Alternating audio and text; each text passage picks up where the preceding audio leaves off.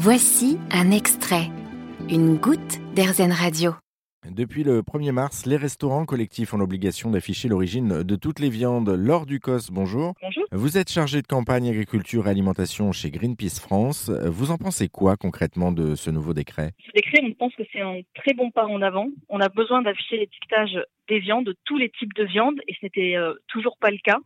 Euh, parce que ça permet aux consommateurs et aux consommatrices tout simplement de pouvoir faire des choix en fonction de cette origine et de pouvoir favoriser des viandes françaises plutôt que venues de très loin, importées de pays européens, voire de pays tiers.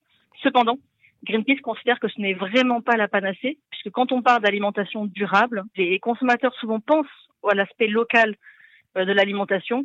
Or, on sait aujourd'hui que si on veut avoir un impact en alimentation durable, il faut absolument réduire sa consommation de viande et privilégier des viandes de qualité et pas seulement manger local.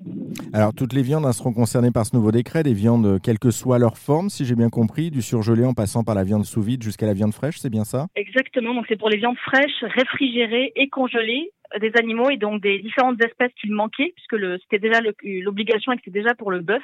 Et donc aujourd'hui, les espèces porcines, ovines, caprines et les volailles seront concernées par ce nouveau décret. Alors concrètement, on va trouver quoi sur les étiquettes comme information? On va simplement trouver le, la mention de l'origine, c'est-à-dire où est-ce que l'animal a été euh, est né, a été élevé et a été abattu.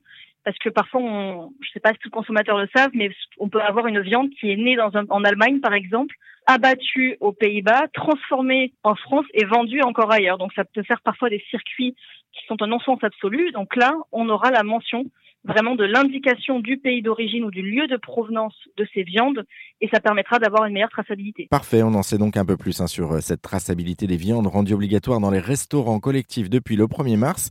Merci Laure Ducos, militante, je le rappelle, chez Greenpeace France pour cet éclairage. Vous avez aimé ce podcast Erzen Vous allez adorer Erzen Radio en direct. Pour nous écouter, téléchargez l'appli Erzen ou rendez-vous sur erzen.fr.